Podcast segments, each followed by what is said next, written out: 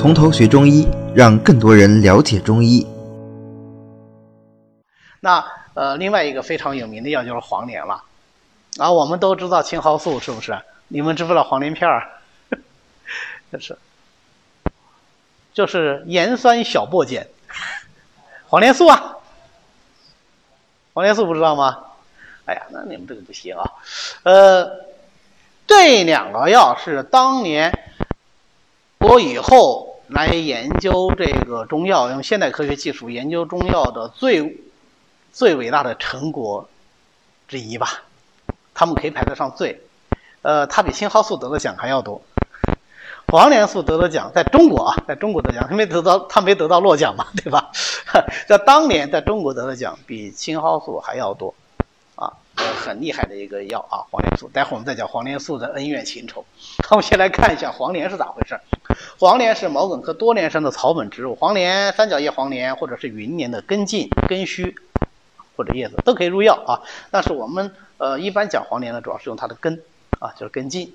呃，那么这个。为什么要叫黄连呢？你们看过这个黄连的植物状态，你就知道了。它是好多好多须根，就像那个圣圣诞老人的那个大胡子一样，裹在一起，叫什么？连珠啊，色黄，就是根连根，根连根，根连根，啊，你看那个大胡子那个状态，一根一根都顶得很紧的啊，所以七根连珠而色黄，所以叫做黄连。用它的根嘛，啊，那么大家想想，这个根的话，它是这么倒着长的，对吧？然后一直一直这样，你晒干了以后，干了以后你拿一只出来，你看着就像是不是像个鸡爪子一样，对吧？啊，这种瘦瘦的、很筋道、很有力量这种感觉，哎，这是好黄连哦，我们叫鸡爪莲，啊，鸡爪莲是比较好的黄连哦，啊，鸡爪莲或者叫鹰爪莲，那感觉比鸡爪莲好像威风一些，是吧？其实差不多啊，就都是黄连。OK，呃。前面我们讲黄芩的话是三年以后才慢慢枯心，对吧？所以黄连啊，黄芩其实也长蛮多年，黄连呢也是一样。黄连我们采的话，一般是要采挖它五到七年的植株啊。所以一个药材长成不容易啊，啊，它不要以为光什么千年的老人参啊，其实除了人参要长很多年以外，像黄连啊这些药也是要长很多年啊。那呃它还好它是草，那有些像呃这种树，它要长很多年那就更难了，或者动物要长很多年。对吧？那就更难了。所以啊，天材地宝都是天地给我们的，我们要怎么样？我们要节用，对吧？所以我们现在开药的时候，为什么我特别反对开大剂量？那熟悉我的同学都知道，我特别讨厌开大剂量，就这个道理。你能用在保证疗效的基础上，能用越小的剂量越好。一个当然是剂量大了伤，肯定伤正嘛，是药三分毒，对吧？第二个更重要的是，你你你那不应该是节约一下天地的资源吗？对不对？这个你你用完了，子孙后代用什么呀？是不是？我们现在很多药已经被我们吃绝种了，是吧？都只能人工培育，对吧？人工培育还上化肥、泼农药，对吧？我就为了这个讲课，我我我查这个黄连的种植，那黄连种植跟大家一样啊，都是百度啊，百度黄连的种植啊，最后一条写的是什么？病虫害的防治啊，什么样的病虫害应该用什么样农药？它能不能用？它能不用农药吗？那肯定要用啊！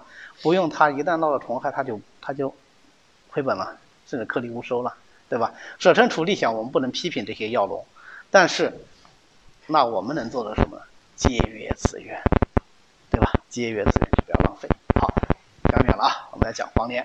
黄连苦寒，归心肝胃大肠经。有没有发觉黄连跟那个黄芩其实蛮像的？就是蛮像的啊，就是蛮像的，偏重不一样。黄芩刚才讲，最善清的是肺热，对不对啊？所以肺经放在第一个。黄连最善清哪的热啊？以此类推的话，对，黄连最善清心热啊，这样。所以呢，苦寒清降，入心则能清心，能够泻心经的实火。废话，当然是实火，不可能是虚火，对不对？它是苦寒药嘛。那么，往往配其他的一些苦寒药，黄芩呐。栀子啊，啊配在一起，黄连、黄芩、栀子、甘草，黄连解毒汤。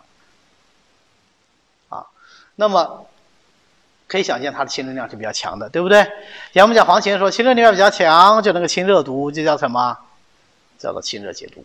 对不对？所以它就有泻心火、解热毒的药。它这个热毒是哪的热毒啊？心经的热毒，对不对？所以它特别善于解心经的热毒。解心经热毒，第一个啊，心火亢盛的这种人是不是就刚好很合适啊？心火亢盛会有什么症状啊？烦躁啊，对吧？然后口舌生疮啊，呃，夜寐不安呐，难以入睡呀，对不对？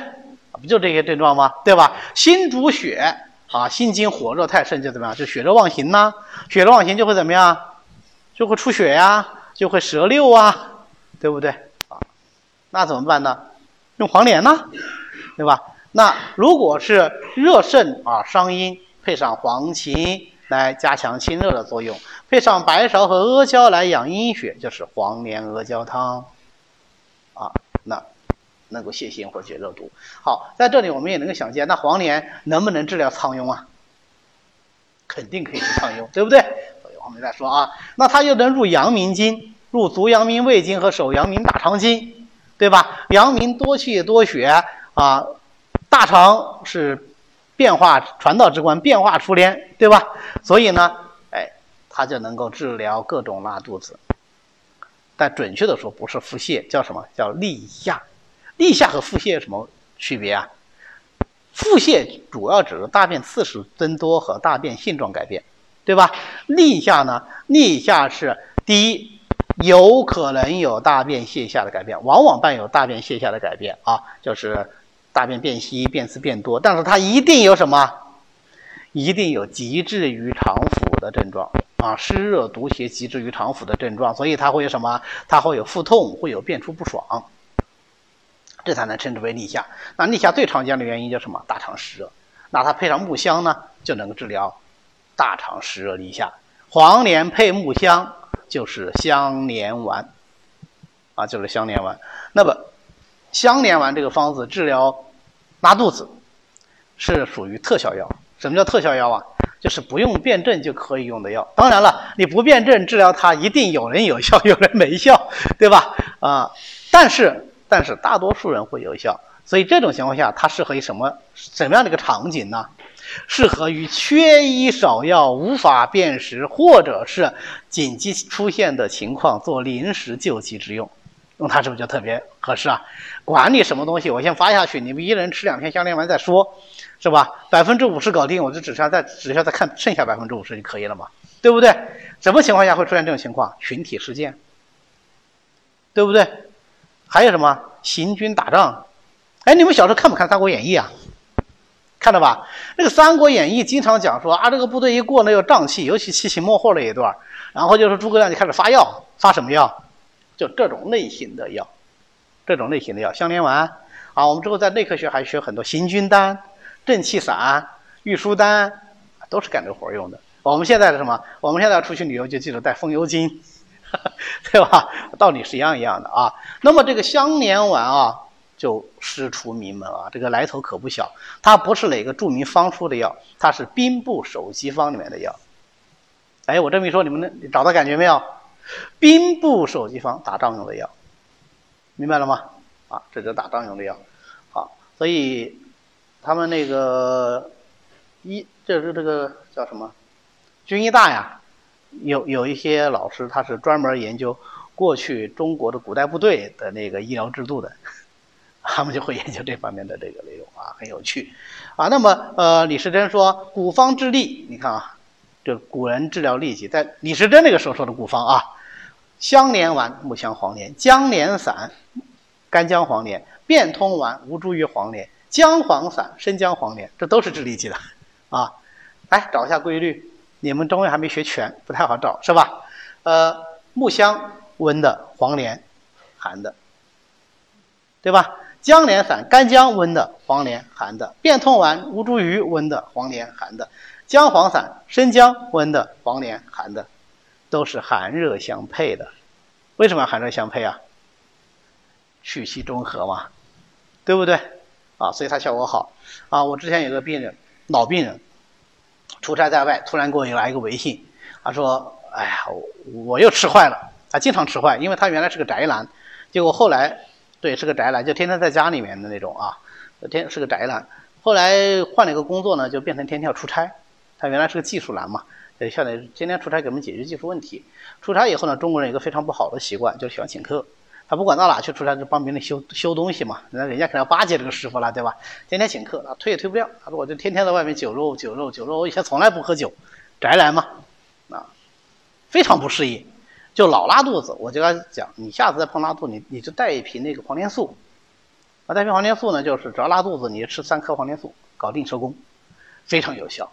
结果这次他给我发发微信，他说不行，我吃了两粒呃这个三粒黄连素没用，还拉，怎么办？我说：“那你赶紧到药店去买香烟丸，因为我也没碰到这个病人嘛，对吧？我我没法去给他去辩证判断，都没法去判断。我知道这个病人是个湿热体质，这个这个是知道的。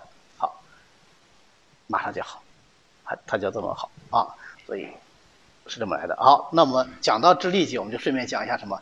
就顺便讲一下黄连素是怎么来的啊？黄连素是中西医结合队伍开发出来的一个最有名的新药。”当然了，现在已经是经典药物了啊！当时是什么情况呢？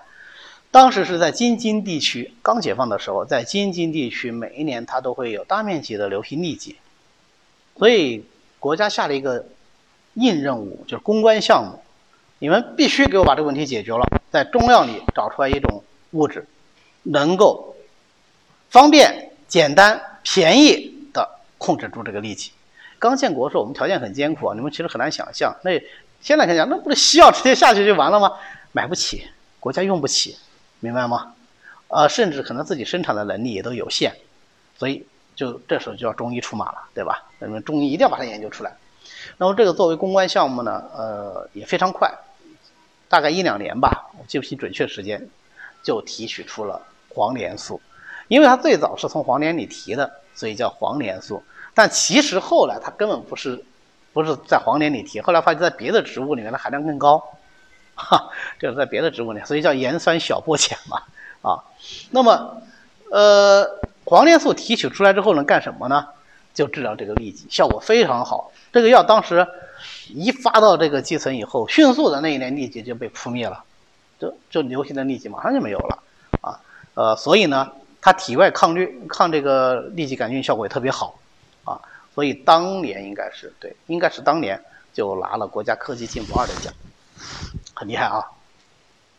然后第二年还是第三年就非常不幸开始赖药了，开始出现了广泛的这个赖药菌株，所以他们又做了一项科研，赖黄连素的这个痢疾杆菌的这个研究又拿了一个二等奖。哈哈，特别好玩就是在这里，所以我说大家都讲更多。呃，那么后来慢慢慢，这个它治痢疾效果就差起来了啊，所以现在的话治痢疾很少有人再用黄连素了。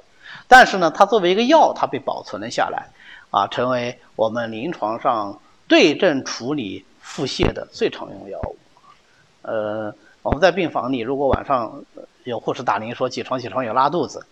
那么你大概判断一下，没有很严重的这个并发症啊，其他的后果的时候，往往对症处理第一步就是黄连素。但记住啊，黄连素吃下去起效是很快的，如果吃下去呃半个小时、一个小时一点动静都没有，那病人拉肚子他肯定会肚子痛，他经常去厕所嘛，对吧？如果吃完以后还在拼命拉、拼命拉，那证明他挡不住了，挡不住了，你就没必要说是一日三次，等第二次吃了再说，你就想赶紧去找原因、找其他的办法，明白吧？这就是救急的药。救急的药就是你吃下去有效就有效，没效就没效。香连丸也是一样的啊。香连丸吃下去那个效果有多好呢？就是说，呃，立竿见影。那反过来说，没有立竿见影，它没效，明白吧？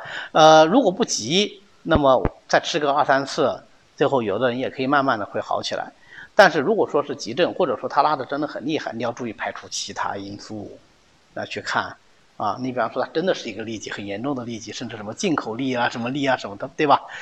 那你这不是耽误病情吗？对吧？所以就这句话啊，救急的药你要看它有效，它是很快就有效；那很快没效，你赶紧换药啊。好，那么它配上黄芩呢、葛根呢，当然力量就更强哦，就治疗阳明邪热痢，就是所谓的葛根芩连汤啊。葛根、黄芩、黄连、甘草啊，葛根芩连汤。那么配上半夏、竹茹呢，就能够清胃止呕。它不但能够止痢哦，还能够止呕。为什么？最关键的作用，它是那个清胃呀，清大肠热呀，对不对？所以很多人在刚学中药时候理解不了，你为什么又能止泻又能止呕？那止泻是把它收回来，止呕只要是往上的，你要把它拉下去。这个方向到底是上还是下呢？没有上下，在这里考虑的是驱除了热邪，那么不管是它的胃气上逆，还是肠道的壅塞，它是不是都能解决？急迫都能解决啊！所以核心是在清热上面。那它能入肝经，入肝经就怎么样？入肝经就能清肝热。哎，这有一又来了一个经典方啊，就是配上吴茱萸，就治疗胃肝火、胃热症，啊，就是左金丸，啊，左金丸。呃，我们学方剂的时候，老师一讲左金丸，就我们反映的第一句就是那个吞酸啊，胃热吞酸。但实际上，左金丸是治肝热的，是肝火胃热症的，所以它清肝的作用特效果特别好。啊，那碰到这种肝郁化火的，哎，你也可以配上左金丸一起用啊，因为本身健肝治病，治肝传脾嘛，对吧？那么肝病不仅传脾哦，也能传胃，对不对？因为脾胃都属于土嘛，肝为木，木克土啊。哎，那么肝火也容易犯胃，这个时候用左金丸效果都是不错的啊。所以黄连本身清肝的作用也不可小觑。苦寒之品，清热解毒，所以能够治痈疡，看见没有？臃肿疮毒，内服外用都可以啊。所以在张仲景《金匮要略》里面，他讲。浸银疮，黄连粉主之。浸银疮啊，就是那个硫磺水流到哪哪就开始就开始烂。浸银疮啊，那这个呢是实际上是湿热为患啊，那用黄连粉效果是非常的好。所以我们原来有个张翰老师啊，他就金银粉黄连金银疮黄连粉主之这句话他给记住了。最后他这个孙子啊烂屁股，小儿肛周湿疹，这红屁股。你们、你们、你们还年轻啊！等以后你们有小孩了，就会特别痛苦这个事情啊！我小孩小的时候也这样，那么他就用黄连粉外敷，效果非常好。我想你们现在肯定很关心我的小孩是不是用了这个东西，我小孩没用，为什么不用呢？因为我们觉得他主要原因是不透气，所以后来给他换了尿布就好了。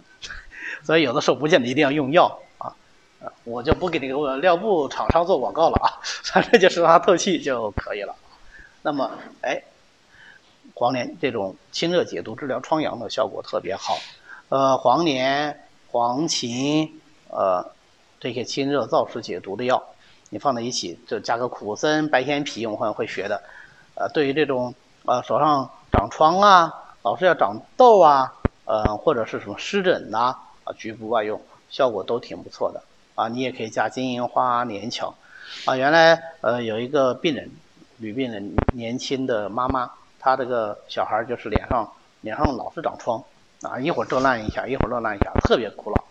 后来就问我，我说那给你开个小方子吧，就是黄连、黄芩、金银花三味药，啊，还加了个野菊花，然后让他回去煮水，煮水洗脸。那小孩嘛，你让他去涂啊、擦呀，他还不乐意啊，就让他洗脸。呃，开了很少量的药，但是小孩用的量也小嘛。这个这个女病人她是大概。呃，一周来一次，第二周她来，她就说小孩这个疮就彻底好了，就这一周，而且很快就消了，然后这一周都没长。呃，但是他提另外一个要求，他说你能不能换个药？我说咋了？啊这个药洗了以后，这整个小孩脸上黄唧唧的。我说黄唧唧，你洗脸呢？他不行，洗脸洗不掉，还是黄唧唧的。他很担心这个小孩以后，因为小女孩，就担心那个小女孩以后长大了还是个黄唧唧的脸。我说不会的，以后就不黄了。啊，后来过段时间果然就不黄了。啊，那个黄连水那个黄色啊。你如果粘到身上就知道，粘到身上、粘在粘在衣服上蛮难洗掉的，啊！讲到这里，我们顺便讲个小八卦，不是黄连啊，黄柏，黄柏枝拿来洗澡，身上也是可以黄黄的，哎，对。然后相传当年李时珍学医，学了以后自己觉得自己自己挺牛叉的，就可能到处瞎逼逼啊，就觉得啊我怎么样怎么样怎么样。后来，嗯，他不是家传嘛，对他舅舅就有天就。就从邻村就特意赶过来看他，啊，看他说李时珍还说，哎呦老舅你怎么来了？好久没见到你啊，咋样？娘亲有救啊，对吧？这个关系还是很好的。舅舅就装啊，特会装，说哎不行，我最近病了，就请你给我看一下啥病。看，哎呀不得了，这舅舅你要死了，这个得了很严重的病，得的是黄病啊，黄病就要死，而且它是那种青黄的颜色。大家知道青黄的话，那个预后更差，是吧？说你这个病得了多久了？怎么怎么回事啊？然后问了半天，都说，哎呀。这个，治不好，这个这个就是你就有啥吃啥吧，就这意思啊。后来他舅舅听完以后就哈哈大笑，说：“哎呀，这个外孙呐，你被我骗了，我就是用黄柏水洗了澡，专门来骗你的，来专门来蒙你的啊！蒙你什么呢？就是告诉你，你其实学的很烂啊。学医要读万卷书，还要行万里路。你现在光是读了书，没看过几个病人，你怎么好望尘名医呢？啊，所以这件事对李时珍触动很大。然后李时珍想了一想，就决定啊，我要云游天下，就背上行囊，就出去云游。最后写出了传世名著《本草纲目》。这个故事一定是编的，啊，为什么呢？因为李时珍在那个年纪还没有决定写《本草纲目》，啊，他是后来到了太医院以后，看了很多很多书以后，受了感触，觉得现在的本草书错漏很多，他要编一本能够，嗯，给大家拨乱反正，让大家都能够学习的，都能够用得上的。本草书，所以才编的《本草纲目》。那个时候他年纪应该是四十多岁，啊，所以不是这个故事里传说的小年轻的时候啊。那个时候就算发下这样宏伟的志愿，他也没有能力写这本书，因为《本草纲目》绝对不是一本本草书，啊，它是一本呃涉及内容非常广的，类似于中医大百科全书的这样的一本书啊。所以我非常推荐，呃，如果大家是。对中医感兴趣的话，应该去看一下《本草纲目》。呃，我的所有的这个中药的市民，百分之八十是摘自于《本草纲目》，啊，百分之八十是在《本草纲目》，非常非常好的一本书啊！我当时学中药的时候，这两本书是放到我的床头的，特别好。呃，你什么药不懂，你就去翻，一般都能找到答案。而且这两部书还特别重啊，所以以我这样孱弱的身体。我这个时候是把它当哑铃来取，特特别好啊！对这个呵 呵能够起到锻炼作用。OK，讲回来啊，那所以呢，黄连这么一个苦寒药，那胃寒呕吐、脾虚泄泻的能用吗？就不能用啊。所以同样是治拉肚子啊，如果是脾虚泄泻，你就不能用黄连，对不对？